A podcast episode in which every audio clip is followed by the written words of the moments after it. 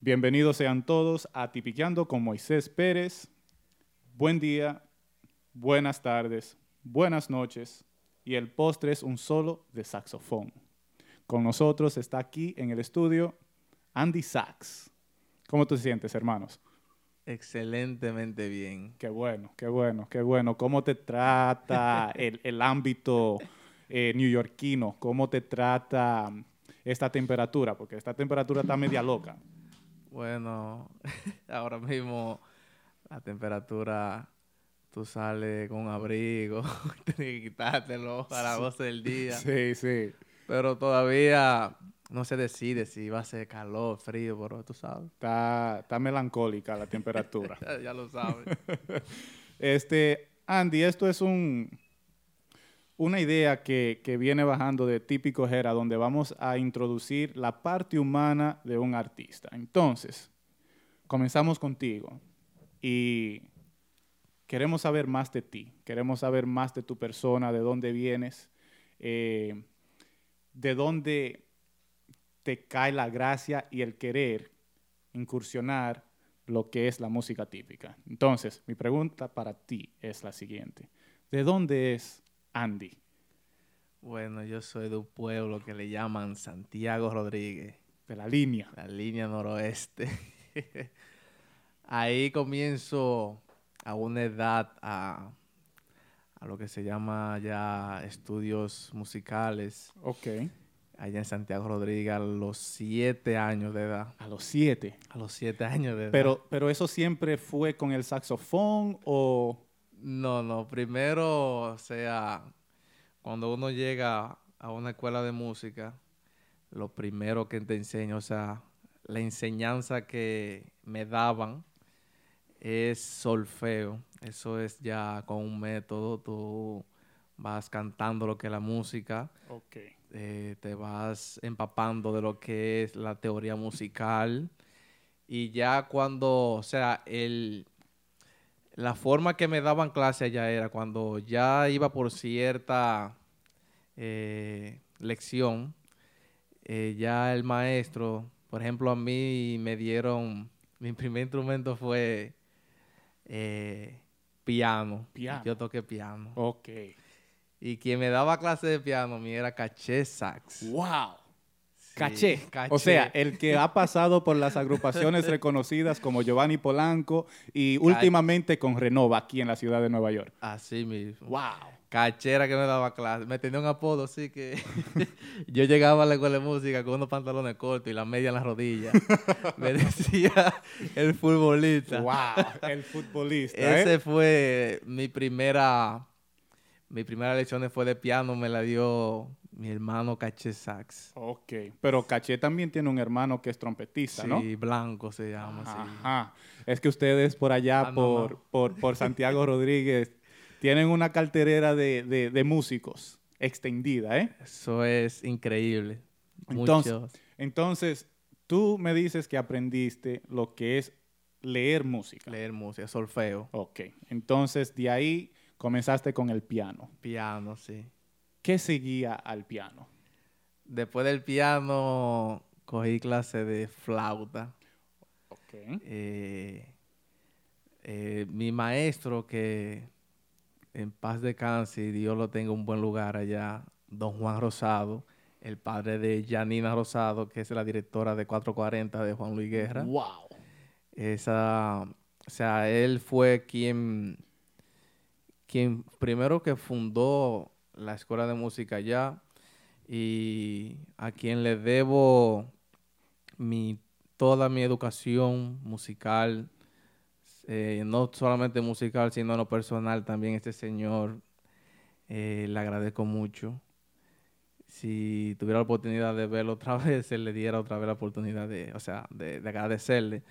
Pero él, la enseñanza que daba de, de música, él, por ejemplo, daba lo primero que, que él le daba a los, a los estudiantes era clase de percusión. Ok.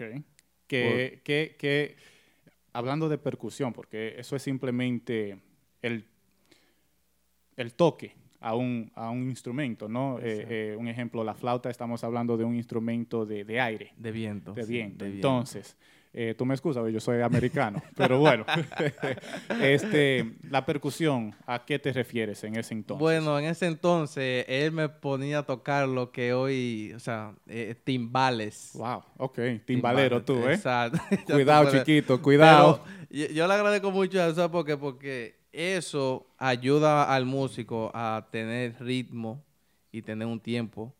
Entonces, él me ponía eso para que yo llevara el ritmo y, y así empaparme más la música, ya que eh, después que uno coge un instrumento, uno tiene más facilidad de llevar el tiempo cuando se toca en conjunto con más eh, músicos. Claro. Entonces, mi pregunta para ti, ya en ese entonces, tú aprendiendo a escuchar música, ¿cuál era la música que a ti más te gustaba escuchar? Sea por eh, el aprendizaje de la escuela o por tu propia o por tu propio gusto, diría yo. ¿Cuál era la música que tú escuchabas en ese entonces? En ese entonces... Porque estamos hablando de 7, 8 años más o menos, ¿no? Sí. el merengue, el merengue de orquesta. Incluso tengo una historia que papi siempre me lo recuerda a mí, que eh, en ese, en ese tiempo estaba Pochi Familia, estaba pegado. la Coco Band. sí. Y yo le decía a papi que yo quería tocar con, con, la Coco Band. Y siempre que la Coco Band suena o algo, papi me dice, oye, oye, el grupo tuyo le suena ahí. tú querías ser un coco tú. Claro. No, y si yo había seguido, quién sabe, así en la orquesta, tal vez me, me tocaba tocar con, con Pochi Familia. No, eh, eh, este, uno nunca sabe. O sea que tú me estás diciendo ahora que eso es algo que te gustaría al menos vivirlo, que sería tocar con una orquesta eh, de merengue tradicional. Sí, porque yo antes, antes de que todo, antes del típico, yo tocaba en orquesta antes. Okay. Yo no, no, salí de la escuela de música a tocar típico. Incluso nosotros en el tiempo de eso, qué sé yo, 2000, 2001, en el 99 por ahí, eh, la música típica no estaba como está ahora. Claro. Por ejemplo, eh, nosotros relajábamos mucho. Eh, por ejemplo, los saxofonistas que tenían el sonido como no no para que se ofendan a algunos de la música típica de, de los tiempos allá atrás, eh, cuando un saxofonista de la escuela de música sonaba medio, como medio extraño el sonido, le decían, oye, tú nada más das para típico. como que típico era como una ofensa para uno. Wow. Incluso a mí no me gustaba el típico. ¿Cómo, ha cambiado la cosa, eh, Andy? Sí. Porque tú eres Andy Sachs. Ya tú sabes, ya, tú sabes. Entonces, antes de, de entrar a lo que tú dices en el 99, 2000, por ahí, que en ese entonces el, típico era muy diferente. Estamos hablando de la artillería pesada, que en un momento u otro sale Pedrito Reynoso de la artillería pesada y forma su propio grupo y fue una de las agrupaciones que más eh, sonido llegó a tener en la República. Claro. Pero antes de llegar a, esa época, quiero que me sigas hablando un poquito más de ti, de, lo que es... Eh, tu aprendizaje en lo que es la música. Me hablaste de los timbales, ya de los timbales, ¿a qué graduaste? Bueno, ya después que, me cansé de darle a esos timbales, a mí me llamó, yo toqué violín. Ok.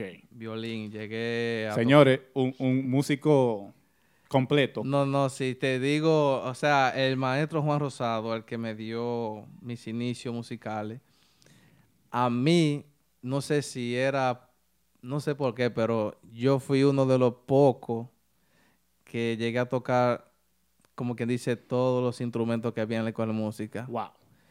A mí nada más me falta por aprender bien, bien, es la guitarra, bajo, eh, aunque la guitarra le sé los tonos, claro, ya eh, con el tiempo que tengo. Y cuando tocaba violín se me hacía más fácil también, pero eh, si te digo que hay pocos instrumentos que, te digo que, que, no sé, son pocos. porque a mí me enseñaron a tocar, tocaba trompeta también. Wow. Te digo que Todo, todo, sí, sí todo. que comienzo a hablar de instrumentos, Ok. ya tú sabes. Pero después del timbal fue Sí. violín, eh, violonchelo, que es el que se siente, que se toca sentado. Sí. Yo toqué en la Sinfónica Infantil de allá de Santo Domingo. Wow. Ahí tenía una beca, estudiaba en el Conservatorio de Música de la capital. Que por cierto, hay muchos de ustedes que son del conservatorio como... Sí, En ya su- no, el su- conservatorio ya es como la universidad de la música ya en Santo Domingo. Claro, pero lo digo porque, un ejemplo, otro que es oriundo de allá de Santiago Rodríguez, que es Chama Sax, Alexis, sí. Fue uno de los primeros que nosotros llegamos a escuchar en la música típica que se le decía del Del conservatorio. conservatorio, sí. Entonces, tú me dices que de esa misma escuela viene también Caché. Sí. Eh, sé que también Frandy Sax Claro, es Frandy. de Santiago Rodríguez. Sí. O sea que saxofonistas de más hay de Santiago Rodríguez. Sí, sí, muchos. Entonces, ¿a qué edad coges tú tu primer saxofón y tú dices, esto es lo mío? bueno, el saxofón, mira, te voy a contar una pequeña historia. Sí. Yo tocaba clarinete antes del saxofón. El clarinete ya viene siendo más o menos de la rama de, de los saxofones, porque es un instrumento de viento y de caña. Eh, yo tocaba, allá tocaba en, en la banda de música, y un día me invita Alexi, el chama sax, a un ensayo que tenía con, con Rubén Mirabal. Wow. Es- ellos tocaban salsa, merengue, Todo. de todo tocaban. Y yo fui a un ensayo, me invitó y fui con él. Y en ese entonces yo no tocaba saxofón. Entonces, eh, un saxofonista que es de Esperanza, se llama Mañón, Mañón. Mañón Saxi, Sí. eh, estaba tocando junto con Alexi, los dos, saxofón. Y yo me quedé como demasiado concentrado en esos instrumentos. Yo dije, no, pero e- esto tiene que ser lo mío. Como dicen, caíste en el gancho. Yo dije, aquí es que yo voy a, a parar las aguas. y en ese entonces andaba conmigo el hermano de Alexi. eh, y le digo yo, tú ves, voy a coger saxofón ahora. Y tú verás que a mí me van a buscar para yo, para yo tocar orquesta. tocar. Ok. Sí, y me dediqué, incluso en la escuela de música en ese entonces no había saxofones. Wow. Porque en la escuela de música, por ejemplo, si tú querías un instrumento y, y no había, se te hacía difícil porque en ese entonces o era muy caro para tú comprarlo, eh, se hacía difícil. Entonces no había y yo me quedé, Dios mío, ¿por ¿y cómo me hago yo ahora? y me dice un, un amigo, eh, en este entonces Juan Francisco, Ok. eh, el pollito que tocaba Ah, con llegó a tocar con Nixon Román, llegó a con tocar Giovanni, con Giovanni y también con, con sí. Nicole Peña. sí, mi hermano, mi hermano. Él tenía un saxofón tenor, Ok. que es el saxofón que se toca en orquesta. Entonces, Porque en el típico es el alto, ¿no? el alto, exactamente. Entonces, eh, solamente él tenía ese que no lo estaba usando, que pertenecía a la escuela de música. Entonces me dijeron, mira, fulanito tiene uno, pero no tiene la boquilla. Y yo, Dios, pero es que no quieren que yo toque saxofón. eh". Y voy y lo busco allá. Oye, que tú tienes un saxofón. Sí, sí, toma, sin boquilla. Y era el deseo de tocar tanto saxofón que yo le puse a la boquilla de mi clarinete al saxofón tenor con un tape de los negros. Wow. Yo vi un tape que Un tape de eso eléctrico. de, de eso, de, de- de- y yo en mi casa inventando, yo le puse a la boquilla y toqué mi saxofón. Wow. Es que el que quiere puede, ¿no? Y así ahí comencé ya eh, con el saxofón tenor. Y con el tiempo, o sea, eh, ya eh, le expresé a mis padres que quería tocar ese Saxofón. instrumento. Entonces, ¿a qué, ¿a qué edad fue eso? Eso fue eh, 14, a los 14, 15 años fue eso. Ok. Sí, esa fue la edad que yo conseguí el saxofón. Pa- para el que le gusta el típico, más o menos esa es la edad que como que uno encuentra lo que le gusta y por ahí se va. Sí, Tú- pero e- en ese tiempo yo no, No, quería todavía saber no, de no, típico. no, no quería saber de típico No, no. todavía. Y eso que mi papá es enfermo con el típico porque hasta acordeón toca. wow. O sea, no di que así, pero No, no, eh, eh, eh, se hace su merenguito, lo maga. Un tipiquero mil por mil. Sí, eso es enfermo con la música típica. Que yo creo que toda la típica es por ese señor. Por eso- wow. Porque a cada rato me decía, cuando me escuchaba tocar saxofón, que tú te atreves a hacer merengue. ¿A qué no lo haces? Pero eso era echándote cosas a ti para que tú... Pero eh, ya después, por ejemplo, mi mamá me regaló mi primer saxofón, me acuerdo yo. ¿A qué edad fue eso? Eso fue ya, ya cuando tenía 15 años, cuando ya eh, comencé a estudiarlo bien, ya quería mi propio instrumento. Ok. Sí, entonces incluso tengo ese instrumento todavía, Todavía. en mis manos. Y no lo vendo ni nada No, y me no. han ofrecido y ese instrumento Ahí queda. está intacto. Así, así es que debe de ser. Así es. Entonces, tú aprendiendo a tocar tu saxofón, ¿qué era la música que más te gustaba tocar? Sea la clásica. Merengue. Merengue. O sea, que de siempre de merenguero. Merengue de orquesta. Mi sueño y, y, por ejemplo, si yo no hubiese tocado típico, o quién sabe, mi sueño era tocar con Juan Luis Guerra. Con Juan Luis Guerra. Ok. Y tocaba con sus músicos en un grupo que se llama Alfareros, que eso es de música eh, católica. Ok. Sí Ok. un excelente grupo que agradezco mucho. Ese fue uno de mis primeros grupos profesionales, Wow. donde llegué a tocar en muchos sitios importantes de Santo Domingo, eh, contando... Sin dejar de destacar que lo que es la música cristiana, la música Sí. de religión, vamos a ponerlo en general, Carismática. carismática, eh, hay muchos que no le dan tal vez su mérito simplemente porque no tienen la educación Sí, para entender eso. Pero Te digo, yo te digo algo, mira, yo cuando tocaba con ese grupo, y ese, o sea, yo llegué a tocar con diferentes grupos carismáticos, Carismáticos. no solamente alfareros.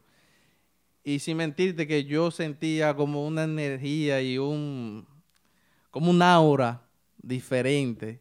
O sea, que no solamente tocaba de que por el dinero, sino me sentía también rodeado de tanta gente eh, que se siente que son buenas y los mismos músicos también que te, te transmite esa, esa felicidad, tú sabes. Claro. Uno se siente bien en un sitio así. y, y- y esa es la mejor forma de uno Ya expresar eh, Sí. la hermandad, ¿no? Exactamente. Entonces, eh, llegaste a tocar con grupos carismáticos. Sí. eh, quería ser parte de 440. Sí, o sea, ahí es que iba a llegar, por ejemplo, en ese grupo de alfareros estaban la mayoría del grupo de Juan Luis Guerra, o sea, los músicos, Wow. estaban casi todos. Y ya estaba en ese ambiente, ya. O sea, si yo hubiese seguido así full, full, nadie sabe si tuviera claro. con el señor Juan Luis. Entonces, tú ya con tus 16 años, eh, la, la- la- la edad de, de querer parrandear, ¿no? En un sentido. Y eso, que yo estaba ahí en el, en el colegio todavía, Todavía. y yo tocaba. Wow. y yo tenía que pedir permiso para ir a tocar, porque incluso en los sitios de discotecas no me dejaban entrar. Yo llegaba y el dueño del grupo tenía que llegar a la puerta, "Eh, ese, ese es músico. Ese músico. Porque yo era muy niño, yo ni barba tenía, Wow. nada, nada. Wow. Ni 16, yo comencé a tocar profesionalmente a 15, 16 años ya. Wow. Y te digo que eh, tengo una, una experiencia en Santiago, en el, en el Hotel... No, ¿dónde fue? En el, en el Gran Almirante. Almirante. Ah, Ya estaba el grupo entero en la tarima. Y yo afuera, porque no me dejaban entrar. Ay, ay, porque ay, yo era menor. Wow. Y tuvo que ir el manager, el cantante del grupo, a buscarme para que me dejaran entrar. Wow. Porque yo tenía como 15, 16 años. Wow. Entonces ya a esa edad ya tú salías Sí, ya de, yo... de Santiago Rodríguez, te- Sí. te, radicaba ya más para lo que es Santiago, Sí. porque el trabajo te, te- te llevaba a esos lugares, ¿no? Sí, Entonces- mayormente eran los fines de semana y así de que salía del colegio, agarraba y me iba para Santiago. Ya. Y, siempre eran los fines de semana y regresaba los lunes temprano y mi mamá me mandaba para el colegio cuando yo llegaba los lunes. Entonces, mi pregunta para ti es, tú dijiste que tu papá es un tipiquero mil por mil. Enfermo. O sea, que música. ya como tú dices, eso tú lo llevaba en la sangre, La pero, sangre. no, Pero no- sabe- no- ese punto no salía. no eh, salía. no salía. Entonces, ¿a qué edad es que sale lo de lo típico? Lo típico, lo típico sale a los... Yo comencé como a los 18, 19 años a tocar. No, antes de eso yo tocaba un grupo de Santiago Rodríguez que todavía está. Oh, Sí. En ese tiempo se llamaba Benjamín Núñez el fenómeno típico. wow. Ahí fue mi inicio típico ahí. Wow.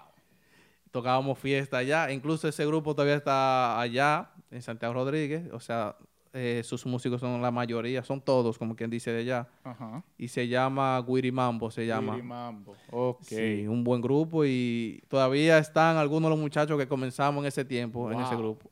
Wow. El mismo acordeonista eh, es, en ese entonces cuando era Benjamín, él se llamaba Benjamín. Ahí fue mi inicio. Tu inicio. En el típico. En el típico. Entonces, Sí. Como tú dices, tu papá te inculcaba. Ah, que si tú... Sí, así era, porque en ese tiempo yo tocaba en mi orquesta y en mi- cuando uno tocaba en orquesta tocaba típico allá. me, me ponía ahí. Y ahí fue que comencé porque eh, en la orquesta yo nada más tocaba tenor. Entonces después compré un saxofón alto, porque yo no tenía el saxofón alto. Y ahí es que comienzo a tocar típico. Y mi papá diciendo, ¿a que tú no haces este merengue? ¿A que que tú no lo haces? Y yo, pues, Entonces, está bien. ¿cuál fue el primer merengue que te dio la inquietud? Que tú dijiste, no, papi, está bien, yo, yo lo hago a mi, a, mi, a mi gusto, pero lo voy a hacer yo, no te preocupes. ¿Cuál fue el que tú hiciste? Que... Mi, mi primer merengue. Sí. Bueno, el primer merengue típico, espérate, déjame ver, espérate. Déjame ver, espérate. Yo creo que eh, típico, típico. Espérate. A mí me llamaba mucho la atención lo que es el merengue de la funda también, por Ah, el, por el, el, el- el desempeño que sí, hace el no, saxofón no, en ese merengue. Y es que prácticamente todo el que toca la funda sabe que viene un solo de Sí, saxofón. exactamente. El merengue de la funda sin saxofón no es la funda. La- es- exactamente. Y antes, antes lo tocaban sin, sin solo y sin nada. Eso fue. Pero como tú dices, se oye Sí. la delicadeza y el empeño que hay para uno incursionar el saxofón en la funda. Así mismo. Entonces, tú dijiste que Benjamín y los fenómenos del sí, típico. esa fue la tu primer- primera fue agrupación sí, típica. típica, ajá. Entonces, después de ahí, ¿por cuántas más tú llegaste a, a pasar y ser parte de? O sea, mi pregunta más sería, ¿quién te llevó a ti a Santiago? Porque por más que sea, Ah, Santiago al típico. Al típico. Al típico. Bueno, en ese entonces, cuando yo tocaba típico allá en Santiago Rodríguez con ese grupo, tocaba en orquesta. Y un día estoy tocando en la capital eh, junto con el Torito. Y... ah, pero tú llegaste a tocar con el... No, no, Tori- no, o sea, Ah. eh, eh, grupo, yo tocaba con Silvio Mora. Oh, Mi- Silvio. Mi, última orquesta fue. Silvio Mora. Wow. Sí, ahí fue mi, mi última orquesta. Pero espérate, vamos, vamos a darle un poquito más para acá entonces. tu, tu primera Agrupación. agrupación profesional fuera de lo que es ya eh, lo carismático y, y lo infantil. ¿Cuál fue tu primer? Eh, Silvio Mora. Ah, pues, Silvio pues, Mora. siga, no dije nada. Ahí fue Silvio Mora. Pero tocaba antes de Silvio Mora y antes de Alfarero. eh, incluso ahí te voy con la, la primera historia del saxofón. Ok, Con Rubén Mirabal, que yo decía, yo comencé a tocar con él. ok. y con Samuel González, que también tocaban ese mismo estilo de música, tocaban eh, los merengues tradicionales, se tocaban merengue de Juan Luis Guerra, todo lo que tenga que ver con, como quien dice, con música así de- de- del país, hasta bachata se tocaba. Wow. Ahí to- eh, comencé a tocar con ellos. Ahí es que Alexi eh, me, me dice que hacía falta un saxofón tenor en Alfarero. Y me dice, oye, los papeles los tengo aquí, vamos a montarlo. Y yo, vamos arriba. Vamos allá. Y ahí con Alfarero duré como un año y, y ya un año y medio Wow. tocando, casi dos años con Alfarero. Ok. Entonces después pasé con Silvio Mora. ¿Cómo entras tú a Silvio Mora? A Silvio Mora entro por músicos de Santiago Rodríguez, E incluso todavía eh, tiene, eh, la mayoría de músicos son de allá. Wow. Se decía que él era de allá, pero él no es de allá. No, porque él- pero él- él, dice que es Santiago Rodríguez. ¿Por qué? Porque los músicos de Santiago Rodríguez fueron los que le dieron inicio a su agrupación. Yo llegué a tocar con él en, o sea, al principio y, y músicos éramos todos de Santiago Rodríguez casi. Eh, quienes no eran de Santiago Rodríguez a veces era el bajista y las cantantes, pero después el grupo completo De era de Santiago. Rodríguez. Volviendo al tema de, de Silvio Mora, simplemente por que estamos ahí. Eh, ¿De dónde viene Silvio Mora? Porque yo he escuchado que él nacido y criado en Suiza, ¿no? Sí, Ok. eh, incluso él se crió mayormente fue en Santo Domingo ahí su, con su mamá. Ok. Pero es lo que te digo, él menciona mucho a Santiago Rodríguez por agradecimiento a los músicos, Ok. que incluso tiene todavía músicos de allá. Ok. Entonces, eh, ¿cuánto duras? Con Silvio Mora, eh, Silvio Mora duro eh, alrededor casi de dos años. Ok. Eh, o sea, que tú tuviste ahí en la pegada de, de sí, Silvio Mora. exactamente. Ahí yo tuve cuando salió el camarón. El camarón. Sí, ahí, ahí, ahí fue que yo entré con él. Tocábamos el camarón hasta cuatro veces en una Ay, fiesta. ay, ay, ay, ay. ¿Cuándo fue la primera vez que a ti te dio náusea tocar ese Ay, tema? Porque ese tema estaba pegado. Pegado, te digo que tocábamos hasta cuatro veces. Wow. Oye, lo, termi- lo terminábamos y lo tocábamos otra vez. Y lo terminábamos y arrancábamos Ay, otra ay, vez en la misma fiesta. Wow. Una vez atrás del otro. Y pa, pa, pa. No, no, no. Entonces, en el típico ya llego a Santiago, como te estaba contando, ese día estábamos tocando una fiesta privada. Era- recuerdo que era en casi, eh, no, era casi diciembre, era como noviembre. Ok. Y estaba Silvio Mora y el Torito. Entonces mi amigo Isaías Leclerc, Ujú. que es Santiago Rodríguez también, un Sí, excelente no, no, músico. Uno de los mejores bajistas que tiene la. República Dominicana. Arreglista. Y no por simplemente decir que bajista, pero como tú dijiste, arreglista. Sí, Hay muy, muchos, bueno. muchos merengueros típicos que lo han buscado a él Sí. para que le haga los arreglos Y le graba el bajo Y también. le graba el bajo También. Muy completo en todo. en En todo. todo ese sentido, un músico increíble. Lo admiro mucho, mucho. Y esa vez, eh, él me dice, mira, eh, ¿tú te atreves a tocar típico pa- para Santiago eh, con Giovanni Polanco? Wow. Y yo, Así, de, "Espérate". así de, de sencillo con Giovanni Así- Polanco. así yo, espérate, espérate, espérate. ¿Cómo fue? Repite. y ahí comienza, comienza la, la pequeña historia de la música típica de Andy Sachs, ya profesionalmente En en, el el típico. Eso fue alrededor del 2008, casi 2009. Wow. 2007, 2008 fue eso. Ok. Entonces, eh, en ese entonces, eh, simplemente fuiste a sustituir al saxofonista de Giovanni Polanco. Exactamente, sí. Que era caché. Que era no- caché, sí, en si no ese. Ok, perfecto. Entonces, tú entras al típico. ¿Cómo te sientes tú tocando con Giovanni Polanco? ¿Qué fue una noche, me imagino, ¿no? ¿O No, yo toqué varias fiestas. varias- toqué, sí, varias va- fiestas, sí. En lo que tú tuviste ahí, ¿qué tú aprendiste? ¿Qué tuviste del manejo de, de lo que hoy es uno de los ídolos del merengue típico, que es. Giovanni Polanco? ¿Qué tuviste ahí que dijiste, no, aquí me quedo? En este género ya me quedo. Sí, a mí me llamó mucho la atención. eh, o sea, el estilo de música de Giovanni siempre me ha gustado. Es muy bueno porque es. es no, no, no, como que no deja eh, lo tradicional del típico, pero el estilo me gustaba mucho. ¿Por qué? Porque era similar al de orquesta, donde yo estaba acostumbrado a tocar. Entonces, ese ambiente me llamó mucho la atención porque ese estilo se parecía mucho al de la orquesta. Ok, perfecto.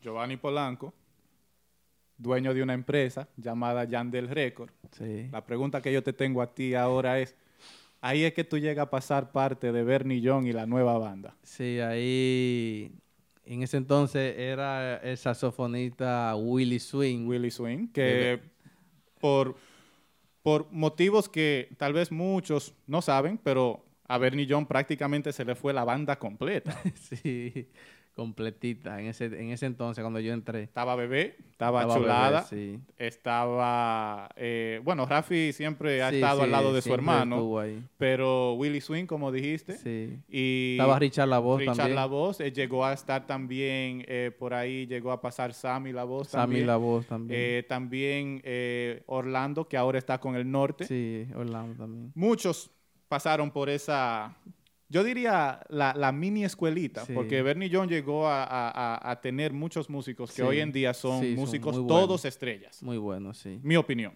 Sí. Entonces, Giovanni Polanco dice, no, este muchacho es bueno. Sí, entonces ahí ya Willy Swing eh, tocaba también en alguna fiesta con Giovanni. Sí, Entonces ya él tenía el repertorio montado, como que dice, completo y- y ya mejor que yo, porque en ese entonces yo no tocaba típico. claro. Yo llegué nuevo, fue. Sí, sí, sí. Entonces él me propuso, Giovanni, que si quería entrar a, a donde Bernie John. Ok. Entonces le dije que sí, porque yo como que sentía esa necesidad por, por el típico. O sea, el típico me llamó la atención más fue cuando Frandy comenzó a grabar con el prodigio.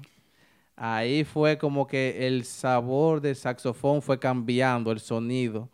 Y ahí comenzó el cambio. Muchos, muchos no saben, pero habían rumores que tú y Frandy supuestamente eran hermanos, simplemente porque Frandy es de Lo- Santiago lo- Rodríguez. Lo considero como un hermano, eh, es parte también de la familia. Claro.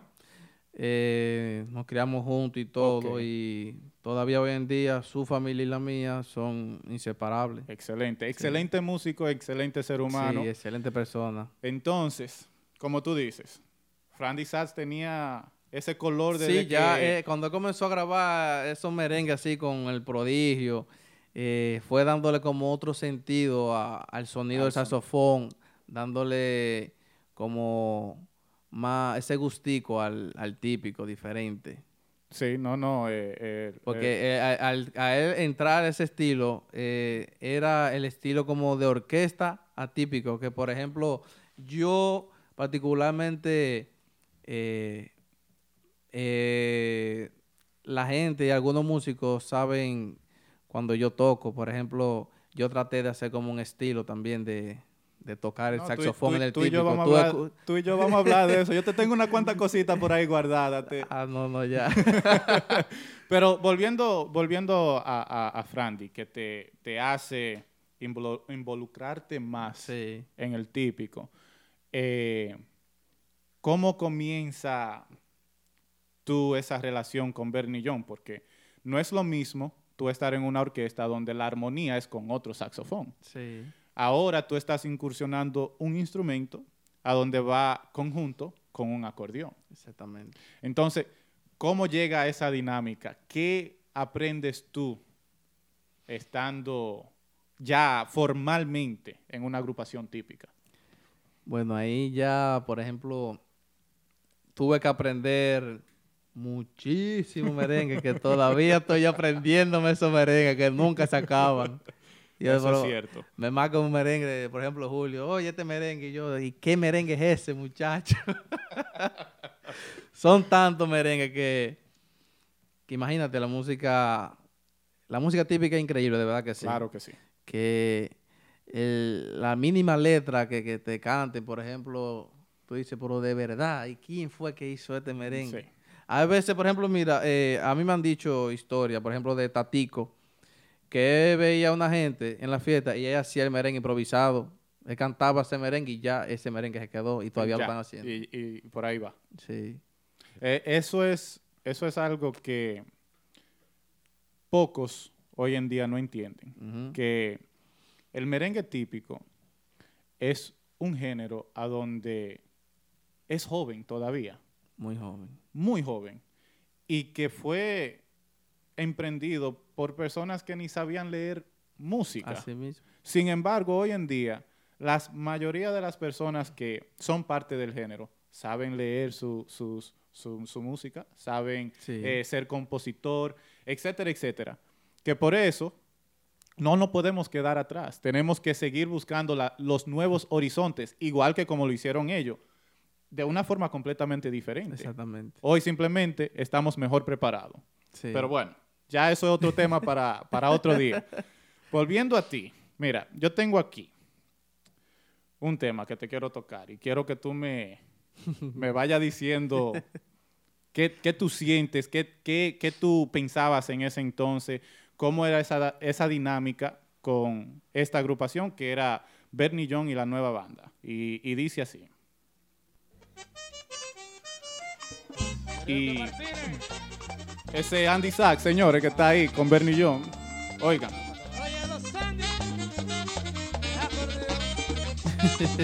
Entonces, mira, yo voy a hacer lo siguiente.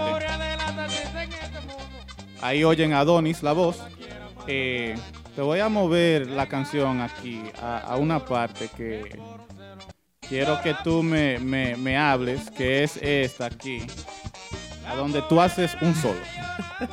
Intentando hacer Inten- solo. Bueno, como tú, tú eres el maestro, tú sabes. Pero vamos, vamos a escuchar y, y- y entonces hablamos. Esas son cosas que me dan pena. Esas son cosas que me dan pena. Ay, que María Antonia, más caradera. Que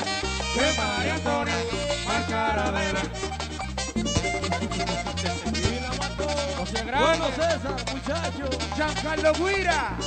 Rita Pica Chimbo. Ay, Andy.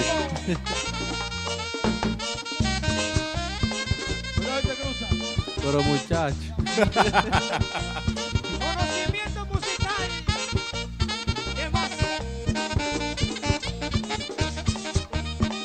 Pero cachimbo. Cuidado.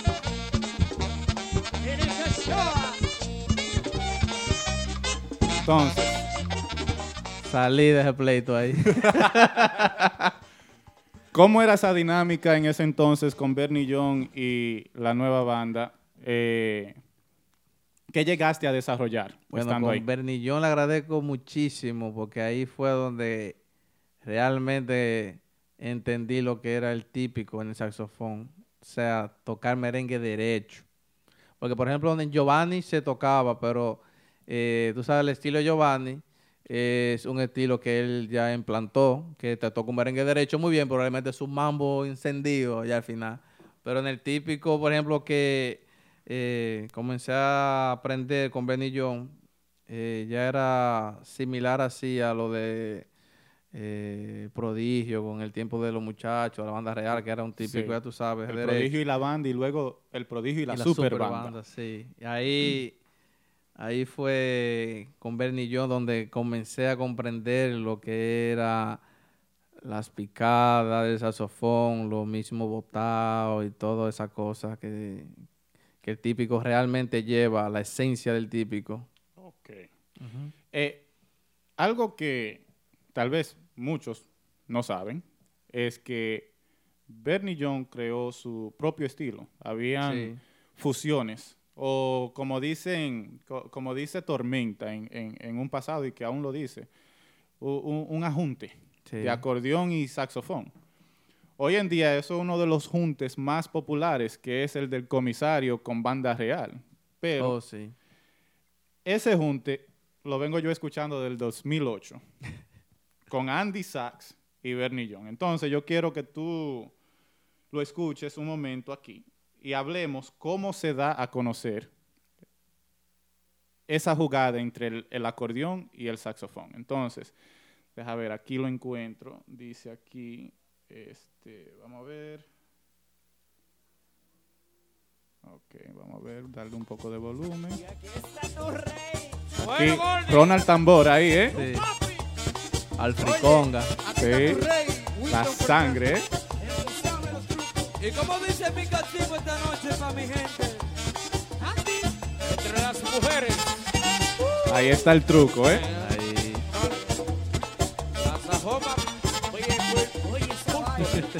Andy, ¿cómo, cómo viene eso? ¿Quién, ¿Quién lo inventa? ¿Quién dice, vamos, vamos a hacer esto? Eso fue Bernillón que siempre le gusta innovar.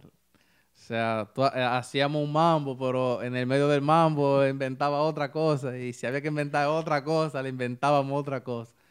Y ese merengue, en el último mambo, él le cambió, o sea, unos tonos que deberían de ir, que tradicionalmente no se hacen. Él lo quiso poner como van, ¿Cómo van? los tonos con la con el canto, como debería de ir. Entonces eso fue lo que hizo y salió esa, esa cosita y No, quedó, final. quedó excelente, Sí. excelente. Para mí, para mí personalmente, Bernie John y la nueva banda, las dos ediciones que él tuvo, eh, para mí fue una de las mejores agrupaciones, personalmente hablando. Eh, de ahí vinieron canciones como La mujer que se menea, sí. La discoteca y un sinfín de, de música que hoy en día todavía la discoteca es conocida por el, Ah, sí, la discoteca, por, sí. por el corte que tiene. Sí. Un- una de las primeras agrupaciones de la nueva generación que comenzó con los cortes. sí, con unos cortes medios largos. Que, que hoy en día todo el mundo tiene su corte ya, ¿eh? sí. Entonces, eh, ¿cómo llega el final de, de tu pasada por Bernie John y la nueva banda? Eh, ¿a qué, ¿Por qué se produjo eso? Bueno, yo con Bernie John duré alrededor de ocho meses. Eh, y si fuera por mí o si hubiese sido por mí, hubiera durado más, pero el caso fue que ahí es cuando los muchachos salen de Querubanda. Eso fue, no, primero me acuerdo que incluso esa fiesta la, la tengo en mi casa ya, pues si, si tú no la tienes. No, yo la tengo. Sí, él la tiene ya. Sí, no, Es- no. Este Tor- señor, este Tor- señor- Tormenta nada más decía, yo no Ojalá sé lo que va a pasar aquí, pero... Ojalá y no pase nada. Esa misma fiesta. Y, y para ese entonces, él fue a agarrarle al señor Querube, no sé por qué fue, no pero, sé. pero eh, simplemente para que la gente sepa, no solamente era Bernie John, porque también se habló de Nixon Román. Sí, Habían también. unos Sí, cuantos. porque Nixon también fue a tocar. Claro, Esa- eh, hubieron, hubieron varios acordeonistas que los muchachos buscaron cuando estaban buscando nuevos horizontes. sí. Pero cuando oyeron al señor Bernie John, que en esa fiesta eh, eh, eh, Bernie John nada más decía, Ronald, muchacho, pues yo sé que él estaba ahí también, Sí. pero sígueme contando. Entonces, después que pasa eso, él nos dice que no, que eso es mentira, que él no va para allá. Y después dice, sí, que yo me voy. Y él va a decir que no. Sí, entonces ahí ya eh, hablaron con nosotros, hicieron una reunión con ya, sabe que en ese tiempo todavía era de Giovanni Polanco. de la Yandel empresa, Records. sí. Eh, se hizo una reunión con nosotros, nos planteó lo que estaba pasando y decidimos aceptar la, la realidad y el cambio. Claro. Entonces, eh, cuando pasa eso, eh, hubo movimiento en la música típica para ese entonces, que fue cuando los muchachos de Querubanda hicieron su grupo, que ya es banda real. Entonces, eh, Querubanda se formó, hicieron una selección de, de grupos de músicos nuevos. Sí, ahí, ahí fu- en- ahí es cuando ya, por ejemplo, entra Lexi Exactamente. con Querube. Ahí es donde yo paso entonces a formar parte de Nicole Peña. Exactamente. Entonces a eso yo quería entrar, porque una de las canciones que más me gustó que ustedes tocaban en ese entonces es la siguiente. Quiero que me hable cómo entró, quién fue de la idea de, de- de decir vamos a grabar esta canción. Y, y- y vamos a oír un poquito de ella.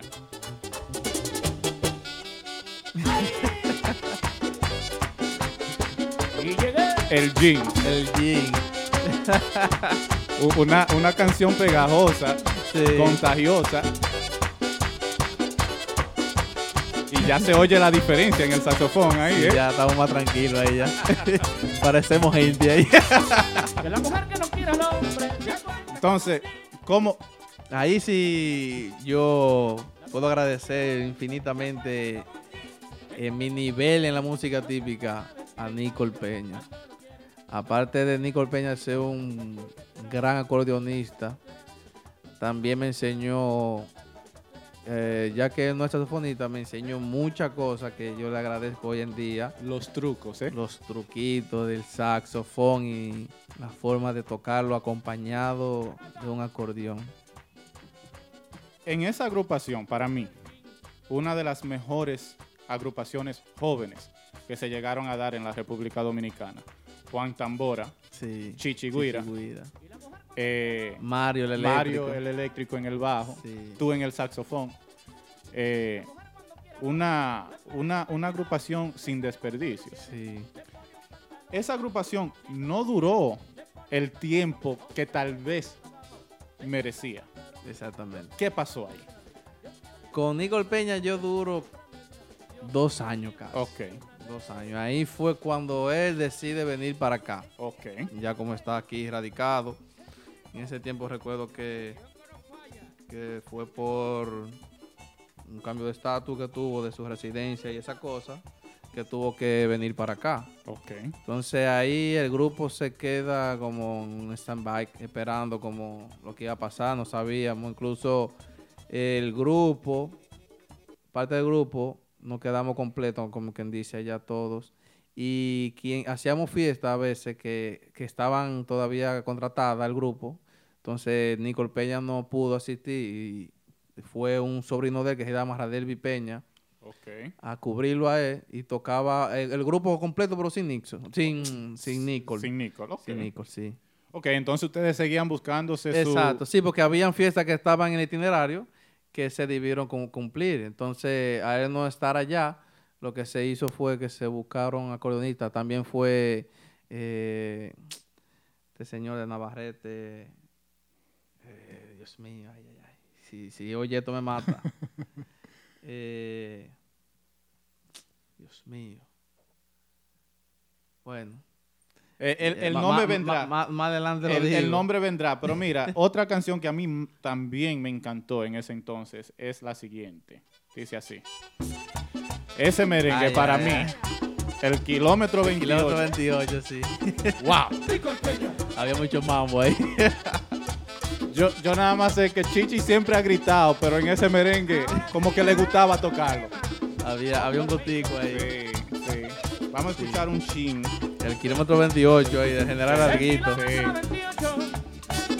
Un loco que se fogó y observando esta vía. A ver lo que sucedía. Otra loca que salía con un. E- esa- esos merengues en ese entonces, me imagino que Nicole Peña decía, vamos a tocar esto. Sí, ese, ese es un cuento. Ese tema es un cuento del General Laguito. Sí. Que en realidad eh, él no lo tocaba, pero él hacía ese cuento siempre en la fiesta. Entonces Nicole Peña dijo, oigan, vamos, tenemos, eso es un tema, eso, vamos a hacerlo. Y en un ensayo relajando, porque fue relajando, estábamos ensayando. ¿Cómo? Eh, sí, fue así. Y él me dice, él comenzó a tarar el merengue y yo comencé a inventar con él. Y salió el merengue en el ensayo y al otro día lo tocamos en la fiesta. Y la gente comenzó a pedir ese tema. Entonces tú me estás diciendo a mí que las letras son de un chiste, Es, es- es un cuento. un cuento, Es un cuento. pero la música es tuya. De, exacto. O sea, no, no sea, sino el arreglo. El lo arreglo entre los muchachos. Entre todos, sí, lo hicimos ahí. Ok, no, porque tú Al sabes... igual que el jean también. Ok. Del jean, sí, fue así mismo también. No, no, e- este merengue a mí me gusta. Y mucho, y mucho. Sí, a mí me Eh, hay un mambo ahí al final. que- Ay, ay, ay, ay, sí. Vamos a ver si... Oye, Encendido. Oye, Mario Uma. Aquí es que está la cosa. Aquí es que está la cosa, país. entonces, mira, yo ahorita comencé Eso, con... eso me recuerdo ya de en Mamella, ya con el Chichi. Ah, no, no, Chi- Chichi, Chichi es un fenómeno. Y allá en Guananico City. Oye, ahorita yo te puse a ti un, un botado de, de la pobre Adela Ah, cuando po. tú estabas con Oh, Ya tú sabes. Bernie John y... Cuando estaba en los tiempos de Lili Sí, allá. Era justo, era justo que yo te buscara otro a donde se oye la diferencia. Ya te oigo más pulido. Es el mismo tema, la pobre Adela. Pero esta vez estaba tú en la agrupación de Nicole Peña. Ok. Y vamos a escuchar un poco del solo que tú haces, que va por aquí, en esta parte, aquí, vamos. De Mario Antonio. Esas son cosas que me da pena. Ya cuando yo vengo escuchando este solo tuyo, voy también escuchando que tú tienes más confianza contigo mismo. Los, solos duran más. A veces eran de 15 segundos. Aquí entras tú y es... Eso ya es más, Más tranquilidad. Sí. Vamos. Oye, Ayuda.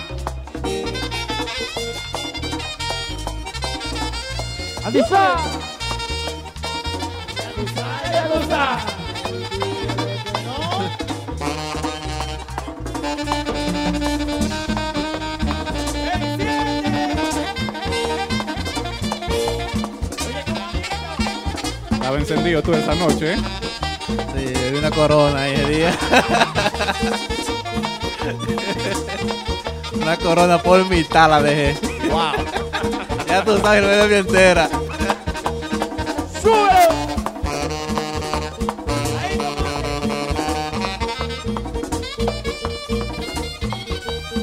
¿Cómo? Toma tu tomate. Sube. Toma tu tomate. El tomate. Me ponía colorado como, como un tomate de verdad.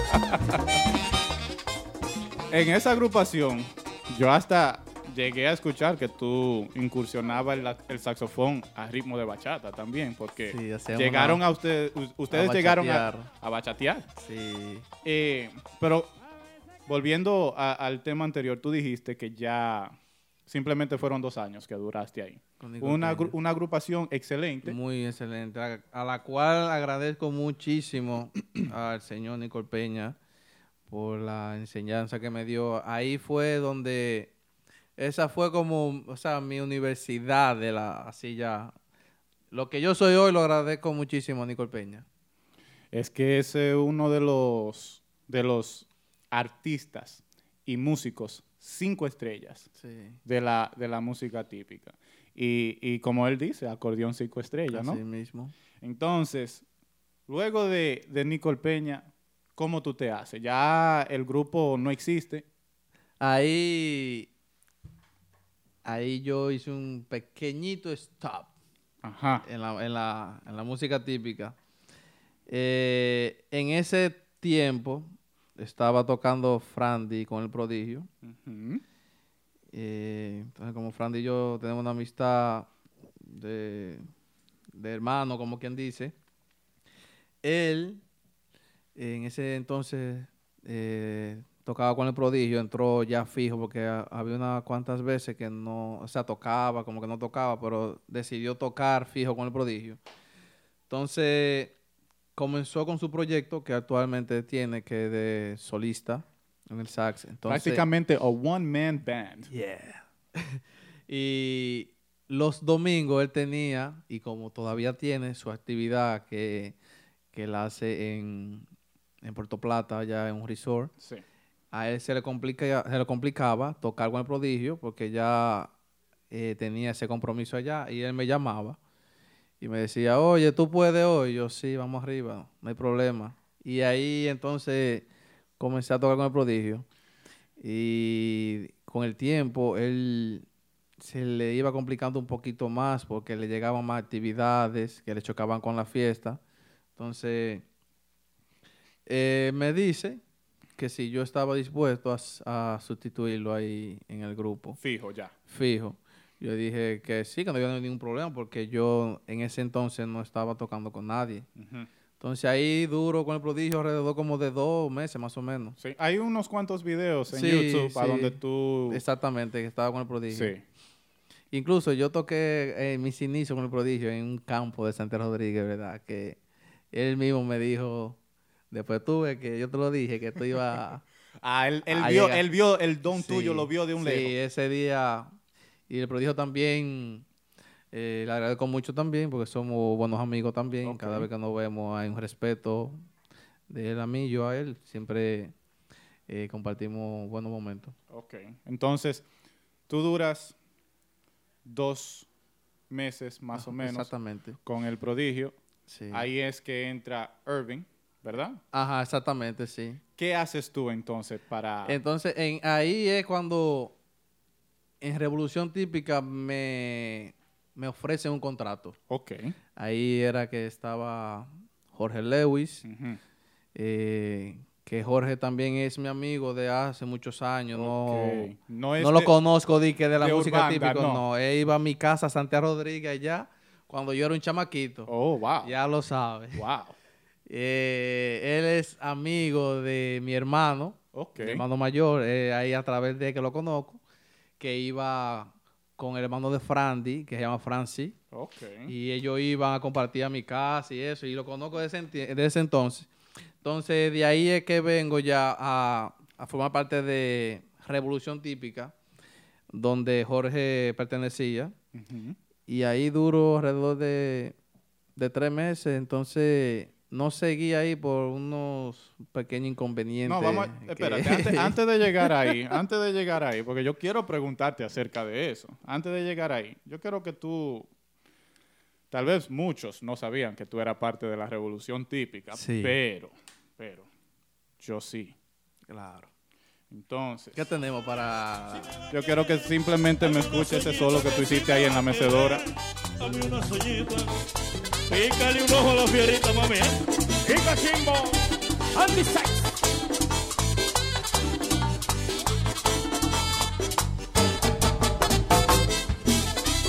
Eh, Pero con su... Acordeón ahí contigo, ¿eh? René, el pollito. Andy Sykes. Revolucionario por naturaleza. Entonces, la revolución típica, que el maquinón es una de las canciones que se le dio a conocer sí, el ah, sí, con Robert Swing. Robert Swing. Son muchachos que tenían un swing diferente. Sí, esa- ese grupo tenía un... O sea, estaban tratando de hacer un, un nuevo color a la música típica. Eh, muy bueno, tenía muy buenos arreglos.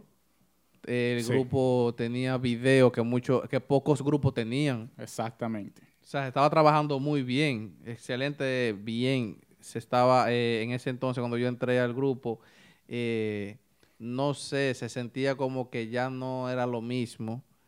Y, y pasó lo que pasó. Ok. y- Pero también, Radamés Guerra es un merengue a donde se sopla el, ac- eh, el- el Sí. saxofón, como dicen. ¿eh? sí. Eh, aquí hay un pedacito eh, que quiero que, que tú me escuches y me hable acerca de, de tu participación ahí.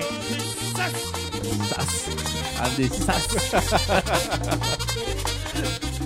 Usa cuarto bate.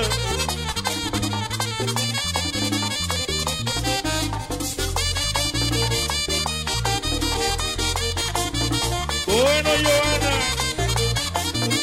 Está buscando.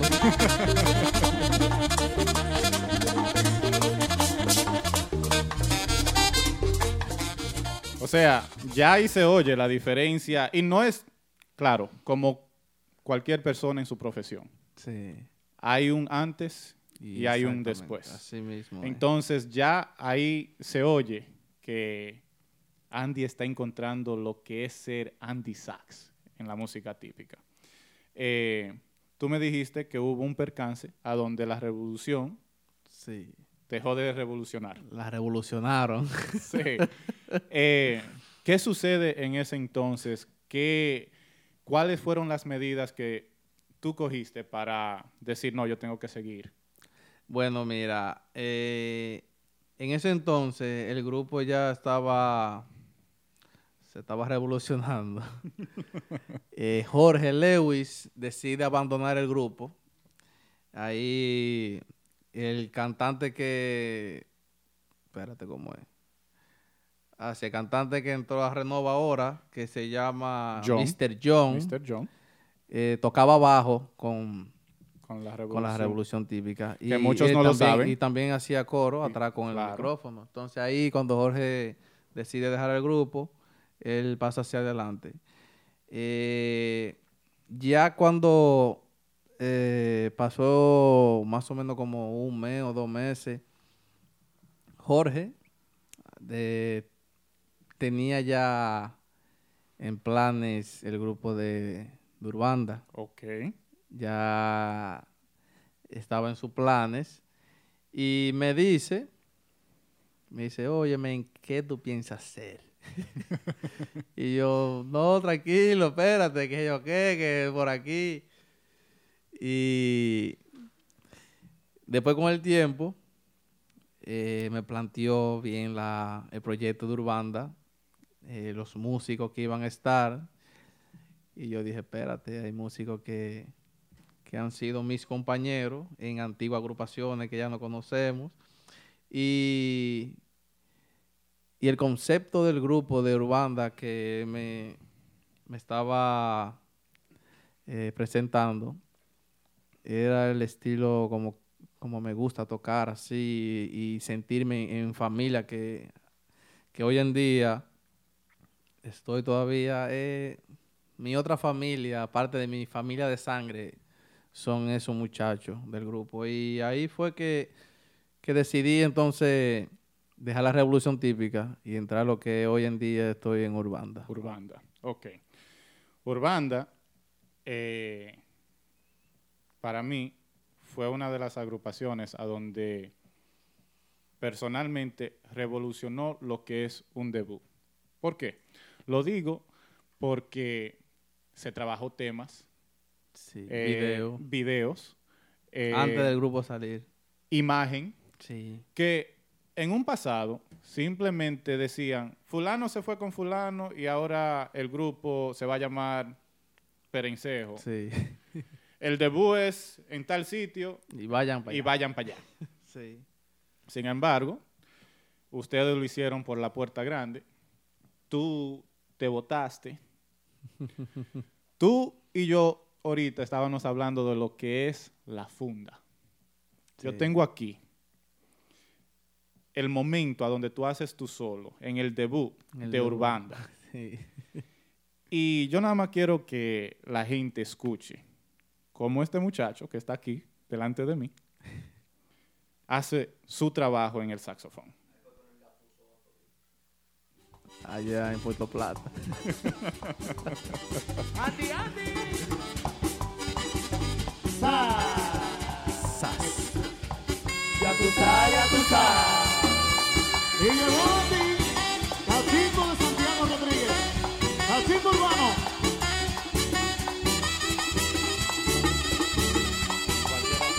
Oye, Monparga. Y el cachimbo con swing.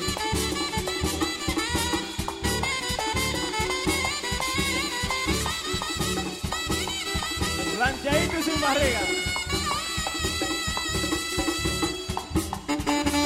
Qué saxofón, ¿eh?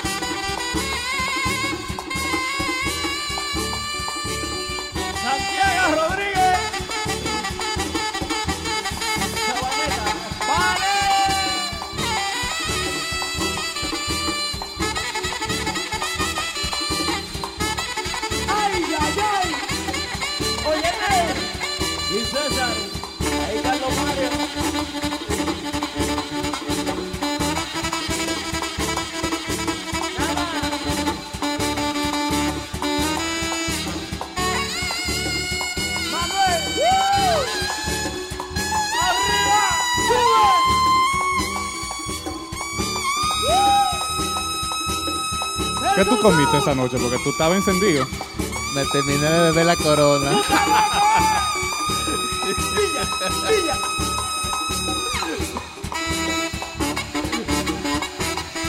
Buenos recuerdos ese día. Me acuerdo como hoy mismo ese día. Ahí estaba mi familia entera casi ahí. Ustedes se la votaron esa noche, el grupo completo. Ese, creo que para mí y personalmente un debut para la historia. Claro que sí.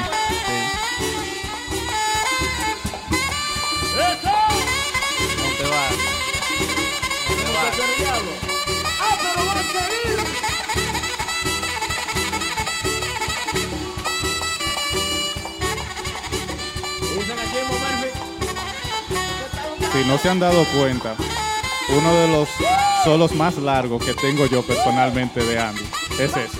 Ya lo saben. Este sería.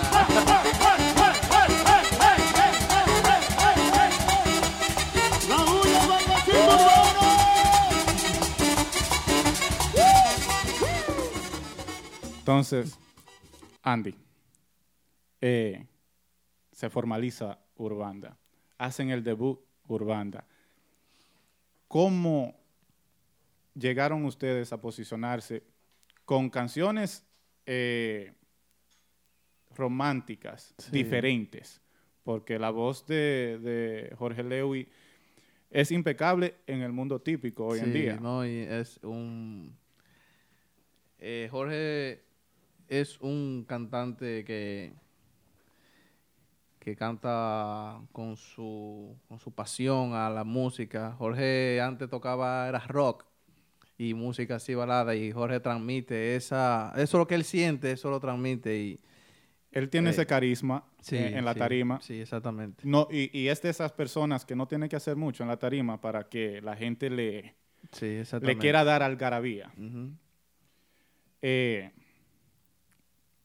hubo un momento a donde también el acordeonista que ustedes tenían, que era Nixon Román, decide formar tienda aparte.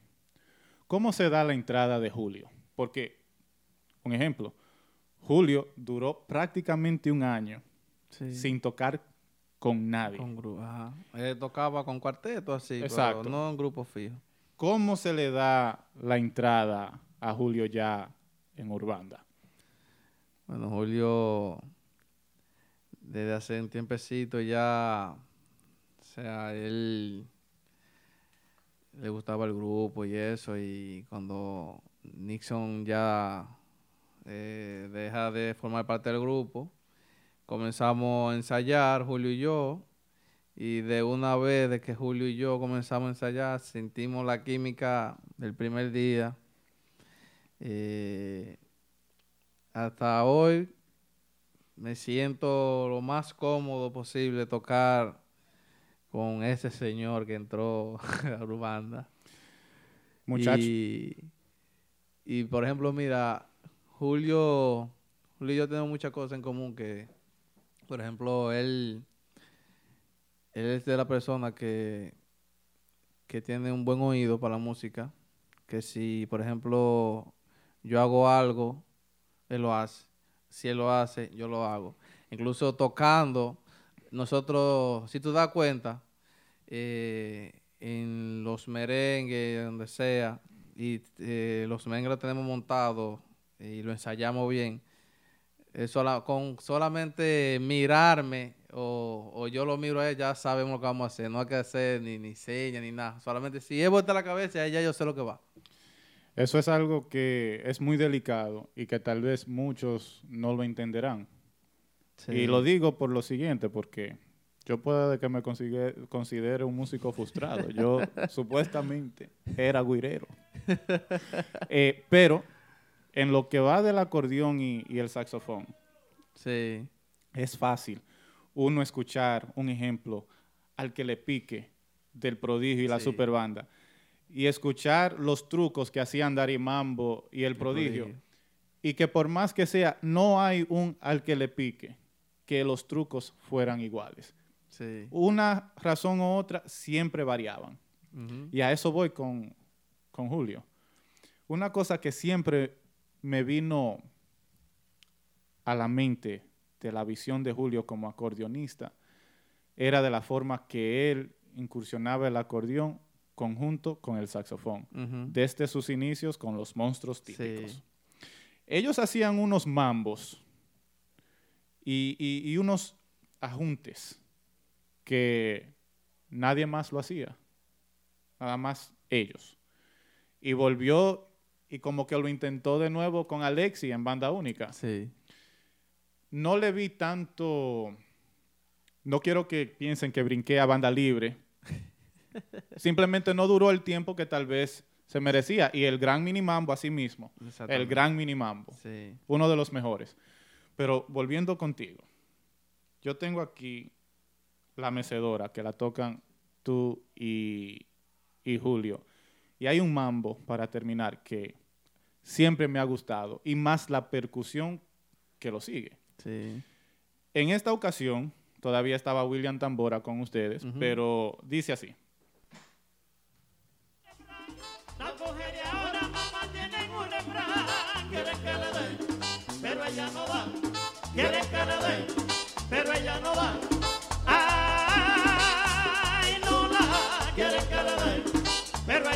Que Dios lo tenga en gloria. El señor Chico, Chico. Torres.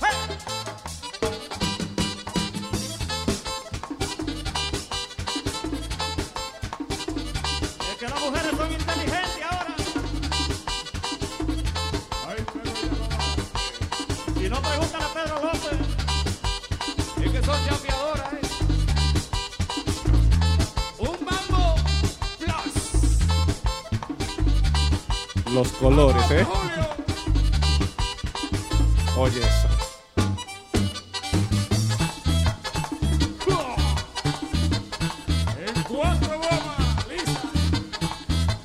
Tengo un chin de. Échamele hielo ahí mismo. Y si por si acaso pensaban que ahí termina. No, no, todavía queda otro ching más. Hasta autoplus. Sí.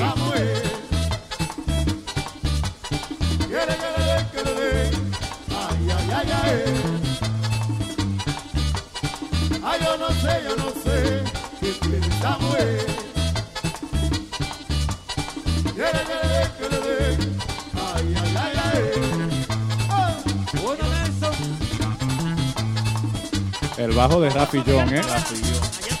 Y chulada en la guira. Chulada. Negro Torres. Y otro. Y otro, y otro,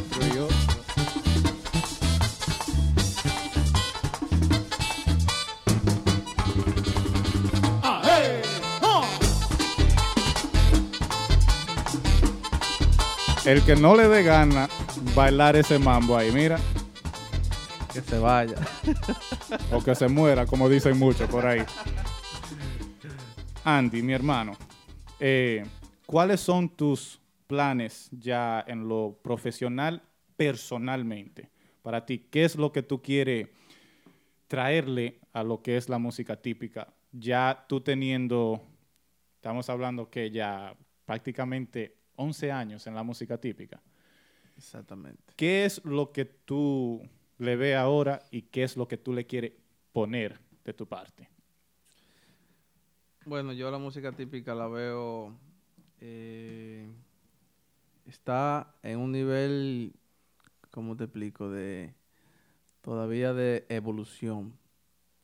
Donde todavía se hay que, tra- hay que trabajar y llevar el género a otros niveles, a otras. a otras culturas también. Estoy de acuerdo. y, por ejemplo, de mi parte ponerle, eh, ¿qué te digo? Eso mismo, agregarle más, más colores, más fusiones, que lo que se necesita. Por ejemplo, los géneros, si tú no los fusionas, eh, te pone a la vanguardia como está la situación, la, todo. Eh, si tú no haces nada de eso, te queda estancado y la música típica es una música que tiene, que tiene, por ejemplo, o sea, lo musical está muy bien porque muchos músicos hay buenos y muchos arreglistas que podrían llevarla a otro nivel.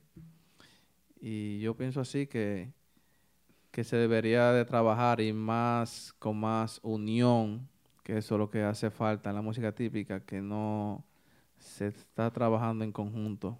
Ha- Hablando de unión, mira, hay un tema que ahora mismo se me escapa el nombre, pero en el tiempo de Querubanda, eh, el maestro Betance, que es un todo músico, decide dejar el teclado por ese tema. No solamente lo canta, pero también le toca el saxofón. Sí, Y ese tema gustó. sí. Alexi y Betances tocando unos mambos excelentes.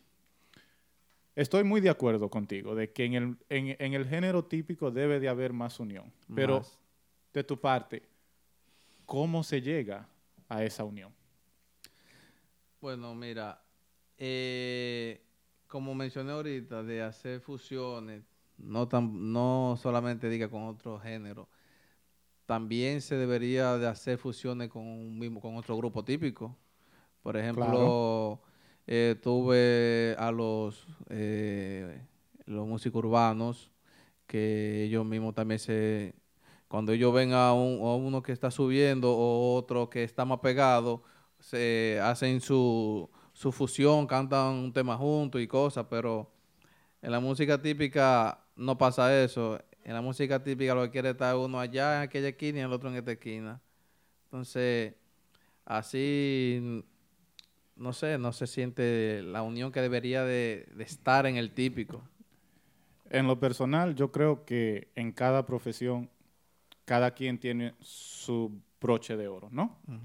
Y creo que para uno, en lo personal, crecer, no importa el ámbito en cual uno viva, pero para uno crecer, si la brochita de oro que tú tienes se la puedes enseñar a otro, quiere decir que ese ahora puede hacer lo que tú mejor hacías. ¿Y qué tú puedes hacer ahora? Tú puedes aprender a hacer otra cosa. Exactamente. Y creo que en el, en el mundo típico hay muchos que dicen, yo mejor prefiero no juntarme con fulano porque después me va a coger los trucos. ya lo sabe, así mismo. Y no debería de ser así. No, es ayudarnos entre todos. Esa es la cosa. Claro, y que todos, todos venimos de abajo, como quien dice. Sí, claro. Eh, Andy, yo sinceramente te quiero dar las gracias eh, por aceptar nuestra invitación aquí en Mentiana Típico Head y tipiqueando con Moisés Pérez. Eh, espero que te la haya pasado súper y Sí. hasta un futuro cercano, diría yo. Ojalá que se pueda dar y, y- y No, seguir claro. hablando. No, claro, porque ahora me tocó estar delante de la cámara a mí. me están probando. Doy para esto también. No ven. yo voy a editar esto también, tranquilo. No, yo más que agradecido formar parte de lo que es Mentiana y Típico Head, la cual desde el día cero de mi paso a Urbanda y eh, todo lo que hemos hecho durante Urbanda, eh, Mentiana y Típico G han estado ahí mil por mil, no hay duda de eso y a cada uno lo considero como mi familia porque aparte de, de ellos ir a vernos como, como seguidores, también me gané el cariño de ellos y, y gracias les doy de formar parte del equipo de Mentiana también. Amén.